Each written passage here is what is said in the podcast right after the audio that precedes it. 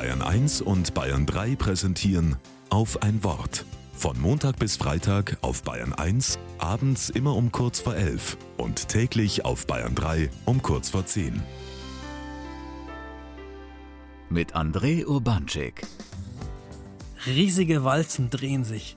Mit Zähnen aus Stahl zermalmen sie Kameras, Vinylschallplatten und alles, was das digitale Zeitalter sonst nicht mehr braucht.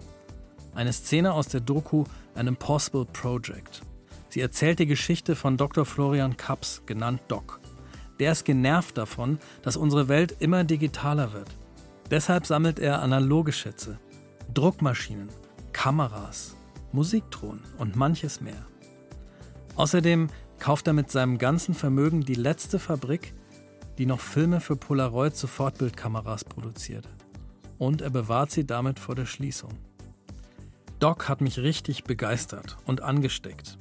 Durch ihn habe ich gemerkt, mir sind echte analoge Dinge total wichtig. Doc sagt, das Digitale spricht immer nur zwei unserer Sinne an, das Sehen und das Hören.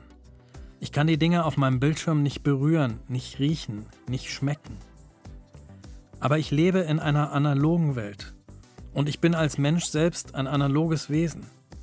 Deshalb berührt mich Analoges viel intensiver. Mit der Hand schreiben, Schallplatten hören, analog fotografieren und dann ein echtes Bild aus Papier in der Hand halten. All das entschleunigt mich und bringt mich intensiv mit der Welt in Verbindung. Ich will mehr Echtes, mehr Analoges in meinem Leben und weniger Digitales. Also, Handy weg, Schallplatte hören und dabei ein Buch lesen. Das macht mich echt glücklich.